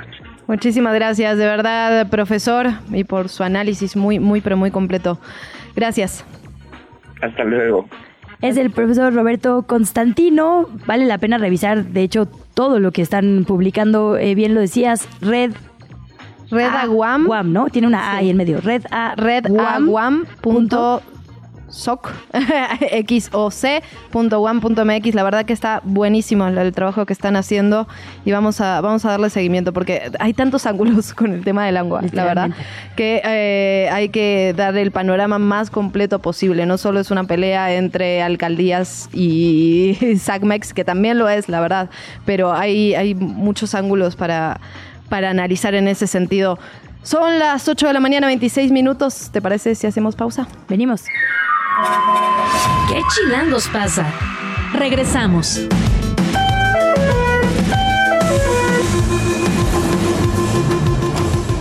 Auditorio de Radio Chilango. A esta hora la afluencia en la red ha incrementado, siendo máxima en las líneas 3, 9A y B, con 6 minutos de paso entre trenes. Las líneas 1, 2, 5, 7 y 8 operan con afluencia alta y 5 minutos de intervalo, mientras que el resto de la red ofrece servicio continuo con 4 minutos aproximadamente y afluencia moderada. Te sugerimos tomar previsiones y anticipar tu salida. Recuerda que en horarios y estaciones de mayor afluencia se implementan maniobras de dosificación de usuarios para el ingreso regulado a los andenes. Un ingreso ordenado permite agilizar la llegada al andén y abordar más rápido los trenes. En todo momento, sigue las indicaciones del personal del sistema. Si quieres continuar informado del estado del servicio, síguenos en nuestras redes sociales oficiales, arroba Metro CDMX. Reportó Mara Mendoza para Radio Chilango. El reporte de tráfico desde la Secretaría de Seguridad Ciudadana. 8 con 31 saludamos a Alejandro García, oficial de la Secretaría de Seguridad Ciudadana para el reporte de tráfico. Muy buenos días, oficial, adelante y gracias. Hola, ¿qué tal? Muy buenos días, Luisa y Luciana. Vamos a la información. En esta mañana en la zona centro de la ciudad ya tenemos bloqueo sobre Doctor Río La Loza a la altura de Digna Ochoa. Hay que tomarlo muy en cuenta, la alternativa vial la que nos brinda Isabela Católica, o bien si lo prefiere las inmediaciones del eje 1 poniente, la avenida Coctemoc, hay que tomarlo en cuenta si es posible anticipar su salida en la zona poniente de la capital sobre Parque Lira, ya los asentamientos al cruce con cada semáforo a partir de Vicente Guía hacia la avenida de los Constituyentes en la zona oriente, los rezagos vehiculares propios de la hora sobre la calzada Ignacio Aragosa a partir del distribuidor vial Puente de la Concordia hacia el anillo periférico. Le recordamos, el día de hoy no circulan los vehículos con engomado verde, terminación de placas unidos, hologramas de verificación unidos. Recuerde que esta restricción es en un área de 5 de la mañana a 22 horas. Por el momento, reporte que tenemos del Centro de Orientación Vial, Secretaría de Seguridad Ciudadana. Muy buenos días. La entrevista. 8 de la mañana, 33 minutos. Platicamos ya al inicio de este espacio sobre este video hecho con inteligencia artificial que la misma Claudia Sheinbaum tuvo que salir a desmentir, donde se usaba su voz con inteligencia artificial, su imagen incluso para pedirle a la gente que invierta cuatro mil pesitos. todo. Sí, Sí. todo, absolutamente todo. Y hay que decirlo, ¿eh? no, es, no es el único. También el director de la Bolsa Mexicana de Valores, imagínate nada más, había un video del director donde eh, supuestamente decía, obviamente creado a través de inteligencia artificial, que iban a, a tener unas ganancias extraordinarias si hacían un pequeño depósito de dinero. Esto lo estamos viendo cada vez con más frecuencia y lo vamos a seguir viendo. Es decir, por un lado aumentan los fraudes digitales y por otro lado las instituciones bancarias pues tampoco dan una respuesta contundente a esta situación. Finalmente, quienes terminan perjudicados, obviamente usuarios y usuarias.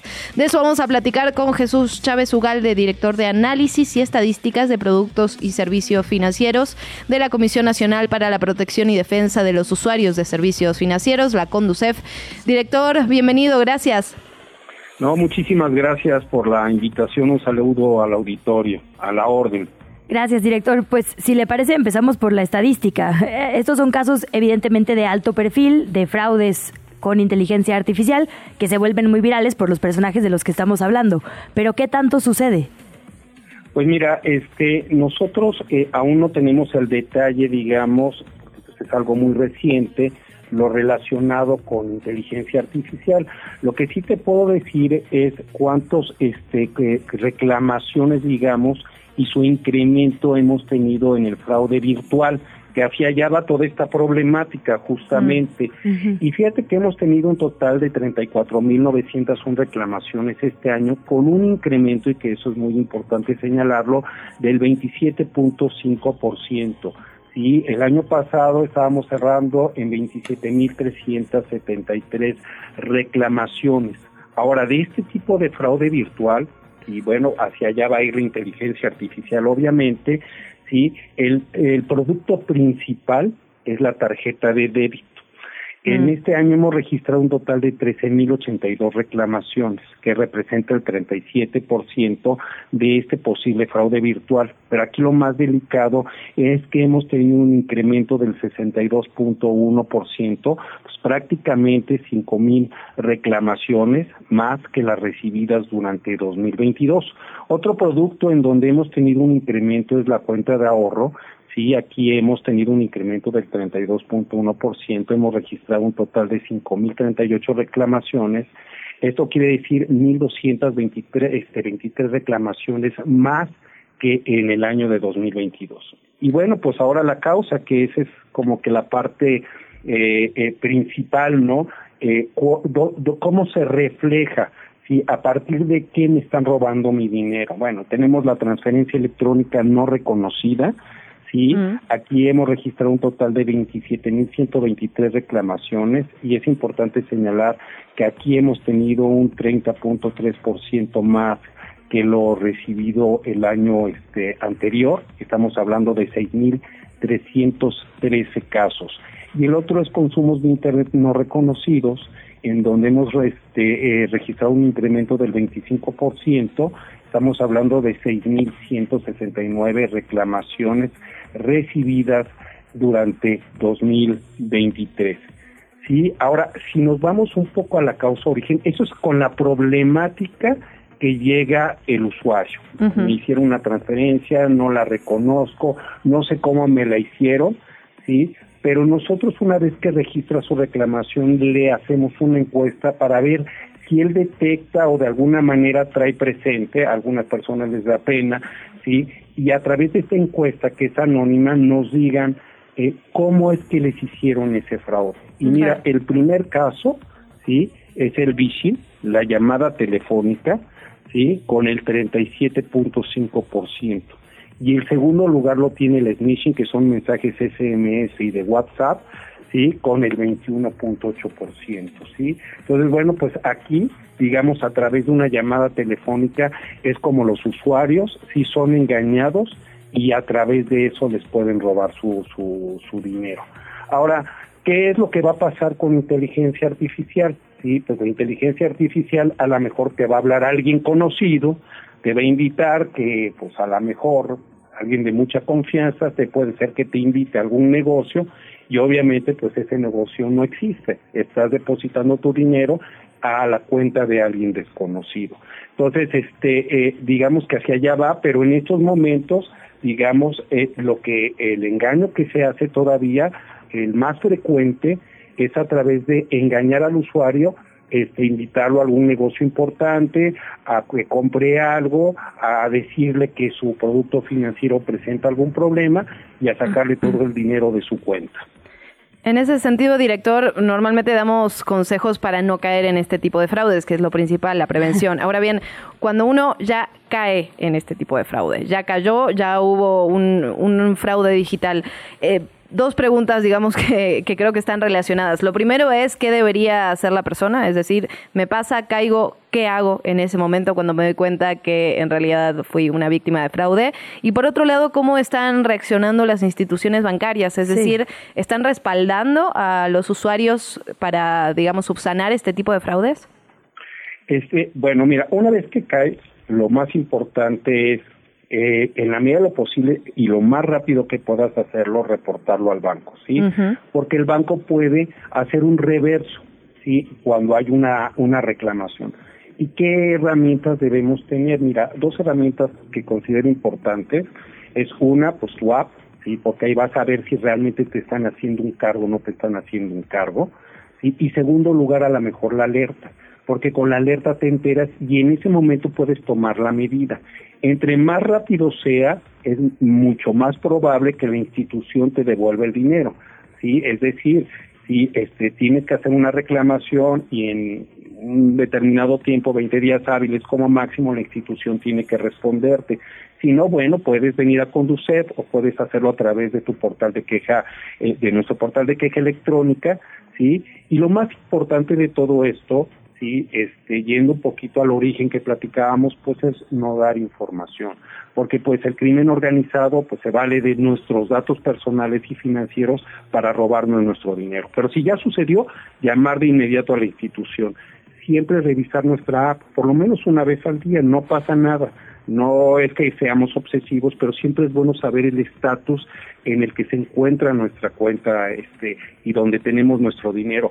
Y la otra parte que también es muy importante, pues eh, ver dónde están nuestros productos físicos, es decir, nuestra tarjeta de débito, si la traemos en la cartera, si sabemos que la dejamos en casa, porque bueno, por ahí también puede haber un extravío. Y si voy a un cajero y me dejo ayudar de alguien, sí. Por revisar que sea mi tarjeta la que me están aparentemente devolviendo, porque es ahí donde también se roban pues muchísimas tarjetas de débito, este ven mi y bueno, pues de ahí sacan mi dinero, se van a hacer compras a un centro comercial. ahora, ¿qué pasa Sí, déjame preguntar rapidísimo, no, perdón, yo nada más ahora que, que menciona todo esto de cómo apelar, digamos, a que el banco esté de nuestro lado, déjeme contarle una anécdota absolutamente personal. Yo estaba pagando el crédito de mi coche una vez, por, por ejemplo, digamos, y de repente me llegan dos estados de cuenta. Entonces le pregunto al banco, oye, ¿por qué hay dos estados de cuenta? Y me dice, bueno, es que uno es tu crédito del coche y otro es un crédito personal. Y yo, ¿cómo? Pues yo no saqué ningún crédito personal. No, sí, hay un crédito personal. ¿Dónde está? En X banco. Voy al banco y les digo, oye, ¿puedo ver, digamos, mi archivo respecto a esto? No, no puedes porque no eres tú la de la foto. Y yo, o sea, yo lo tengo que pagar, pero no puedo ver los documentos. Pedí un- una reclamación al banco y el banco resolvió en mi contra. Es decir, el banco, aunque no era yo la de la identificación, el dinero no se depositó a mi cuenta porque yo no tenía cuenta en ese banco. Es decir, lo único que yo tenía era una cuenta en un crédito, digamos, de, de coche, ¿no? Tenía, digamos, según yo, todo a mi favor y aún así el banco resolvió en mi contra. Un poco la instancia que sigue es la Conducef. ¿Cuántas veces el banco sí resuelve a la gente? Porque en la investigación que me citaron, digamos, ya en el Ministerio Público, éramos un caso como de 15 personas del mismo mes, ¿eh? Eh, del, del banco que no le había resuelto a la gente por este tipo de fraudes. Entonces, un poco preguntar, pues si el banco no resuelve, ¿qué hacemos, no? Sí, si el banco no resuelve, eh, hay que venir a, a, a Conducef. Sí, este, en ese caso, en, en, en- tu caso en especial, pues ya se puede presumir un robo de identidad que de Así los fue. tipos de fraude, pues es el más delicado, desafortunadamente, porque es una persona que tiene pues un pasaporte, una un INE, ¿sí? y que con eso va a solicitar un crédito y con las consecuencias que tiene afectar tu historial crediticio y supuestamente tener una deuda que pues, tú no has contratado. También te pueden abrir una cuenta y pueden lavar dinero y pueden hacer fraudes telefónicos con esa cuenta, ¿no? Sí, Aquí la terrible. cuestión es que si el banco dice que no, sí, venir a la Conducef, sí. Aquí viniendo a la Conducef, pues te vamos a decir primero qué hacer porque este tiene que pasar por un protocolo. Ese protocolo, pues sí es importante, te vamos a decir que levantes una denuncia ante el Ministerio Público porque bueno, puede tener muchas implicaciones. Por el otro lado, vas a entrar a ese protocolo, vamos a bloquear tu buró de crédito, claro, bajo este, eh, con, bajo con tu consentimiento. ¿Para qué? Para que no vayan a contratar un crédito más, porque esa persona de la foto seguramente va a ir a otra institución a pedir otro crédito más. Entonces, sí es importante y si la institución no lo arregla dentro de la Conducef, pues hay que este, dejar a salvo derechos, se entrega un dictamen que ayuda muchísimo a, este, a que el juez eh, conozca la opinión de un, arga- de un órgano especializado y con eso, bueno, pues este, pues se puede normalmente se gana en estos casos este eh, en el Ministerio Público, o sea, lo que hace a veces la institución es alargar y a veces a ver si se cansa el usuario. Y nosotros lo que le decimos al usuario es, pues hay que llegar hasta las últimas consecuencias. Y aquellos usuarios que no tienen recursos, se les da la defensoría legal. Y, y si el caso es muy especial, se les da la defensoría legal y tenemos un porcentaje, lo voy a decir de bateo, del 97% de casos ganados. Uf, bueno. Pues, director, agradecerle mucho esta información. Creo que es una conversación que vamos a seguir teniendo una y otra vez, porque además los fraudes digitales solo van a ir en aumento con la refinación ¿no? de la Tal cual. inteligencia artificial. Entonces, agradecerle mucho su tiempo, su análisis y toda esta información que nos acaba de poner en la mesa. No, al contrario, muchísimas gracias. Estamos a la orden y pues sí, efectivamente habrá que darle continuidad a este tema. Muy buen día. Hasta luego, gracias. La mañanera. Quieren prohibirla, imagínense.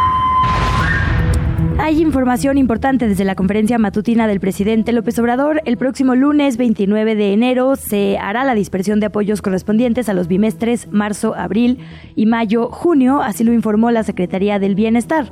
¿Por qué van a entregar antes las pensiones? Porque estamos en etapa de campañas.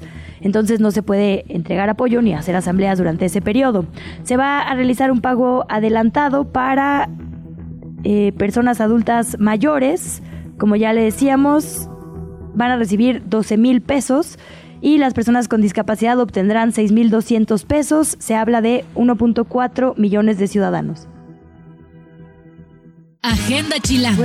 Ya no hay pretexto para salir y dejar a un lado el frío. Hoy te traemos planes para pasar un fin de semana relajado y en convivencia con la naturaleza. La Guerra Fría. La Facultad de Arquitectura de la UNAM presenta La Guerra Fría, escrita por Juan Villoro, bajo la dirección escénica de Mariana Jiménez. Esta narra la historia del confinamiento voluntario de dos amantes mexicanos, el gato y Carolina. Él es un rockero en decadencia y ella una actriz de performance desempleada. Ambos se refugian en su búnker Ocupa en Berlín en los años 80, La cita es este viernes y sábado en el Teatro Estefanía Chávez Barragán, ubicado dentro de la Facultad de Arquitectura en Ciudad Universitaria. Carrera del Ajolote. Con motivo del Día Nacional del Ajolote, que se celebra cada primero de febrero, se llevará a cabo una carrera en el Parque Ecológico de Xochimilco. Si quieres participar, puedes inscribirte en la página de Carreras México. En este evento no solo podrás ponerte en forma, sino también festejar a tu anfibio favorito en su día. La cita es este domingo en el Parque Ecológico de Xochimilco, en Anillo Periférico 1, Colonia Ciénega Grande. Más allá de Tutankamón, ¿quieres experimentar como nunca la historia de Egipto? Te tenemos la recomendación perfecta, la exhibición Más allá de Tutankamón, la experiencia inmersiva, en la que usaron nuevas tecnologías para crear entornos visuales impresionantes, que te llevarán a redescubrir la magia y el misterio del ancestral imperio, pero en la Ciudad de México del siglo XXI. Lánzate este fin al Monumento a la Madre en Avenida Insurgente Sur, Calzada Manuel Villalongín, en la Alcaldía Cuauhtémoc.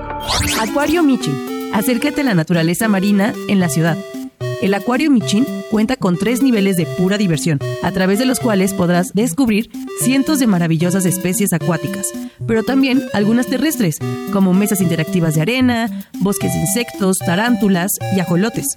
Un estanque donde verás distintas especies de tiburones y peces, tortugas, pez doctor y tiburón bambú. Cuenta con áreas al aire libre, con reptiles, serpientes, ranas asombrosas, especies gigantes de agua dulce, peces beta, pirañas y demás especies.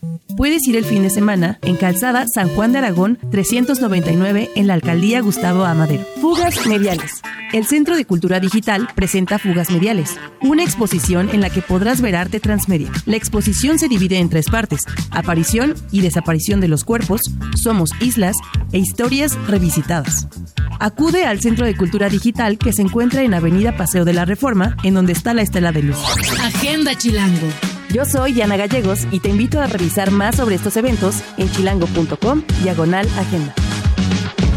Página en blanco. Descubre tu próxima lectura o una aventura con Ana Rivero.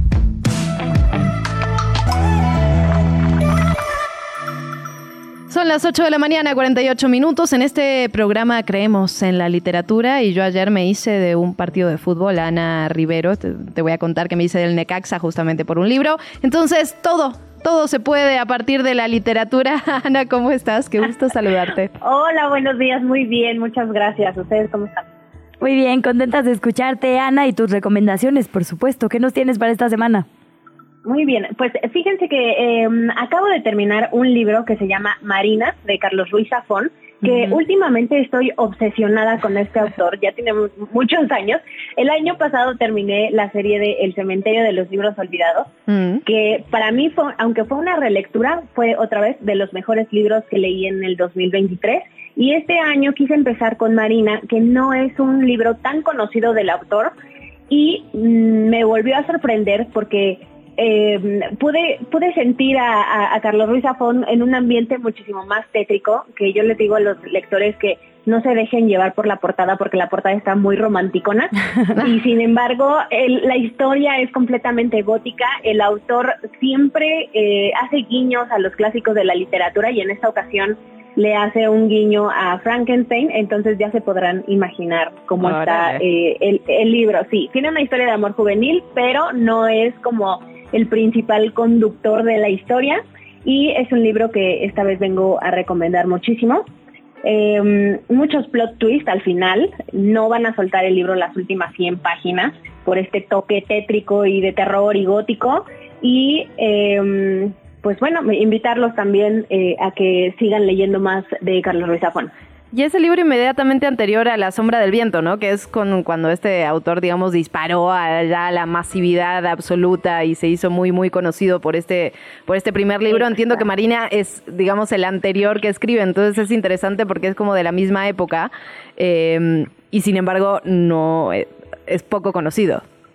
Exacto. De hecho, la primera novela del autor es en el en 1993. Se llama El Príncipe de la Niebla y es una terminó siendo una trilogía muy joven, muy juvenil. Eh, y precisamente como tú dices, en 2001 fue que lanzó La Sombra del Viento, que es el primero de esta tetralogía que les menciono, y con ese ya tuvo un reconocimiento internacional.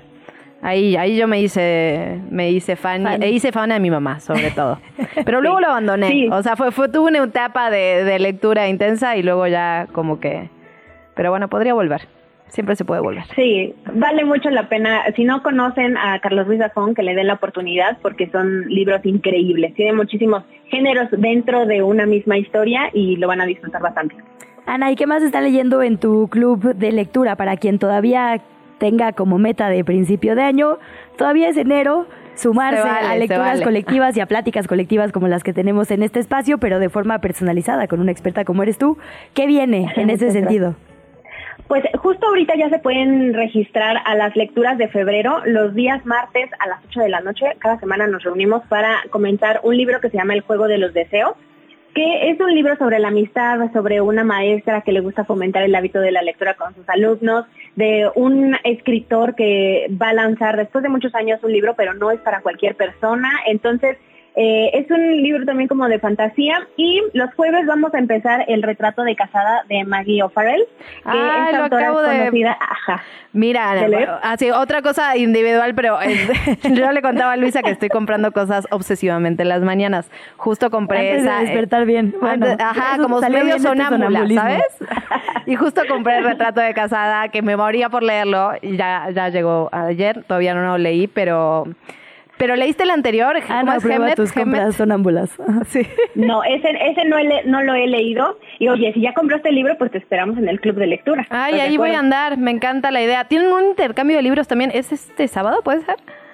Sí, justo quería platicar de eso. Eh, este sábado 27 de enero, en Homero 1402 en Polanco, justo Ajá. esquina con Platón, voy a estar en una cafetería que está ahí con una maleta llena de libros para intercambiar con ustedes.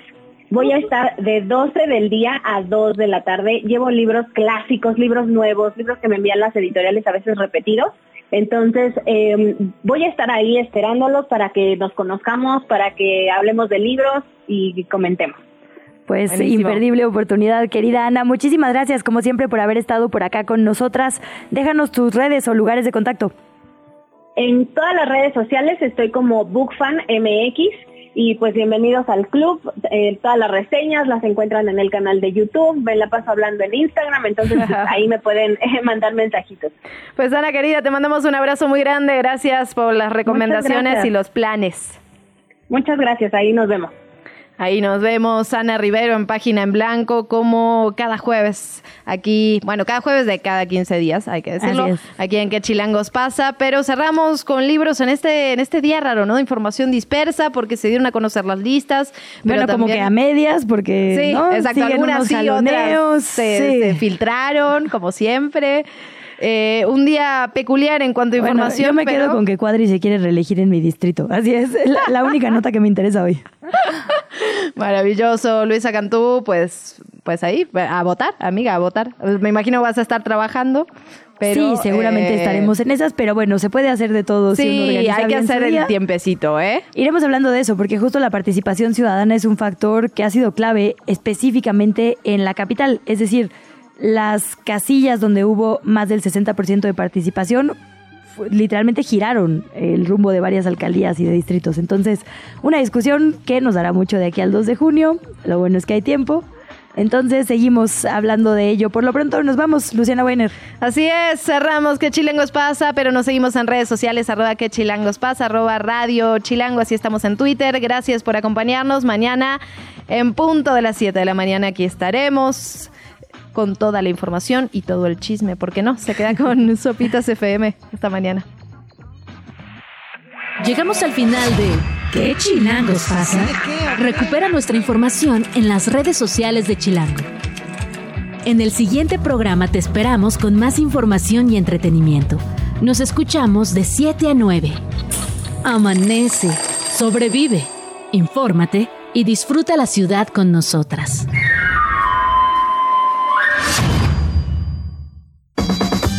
Radio Chilango. Radio Chilango. 105.3 FM. La radio que... Eh.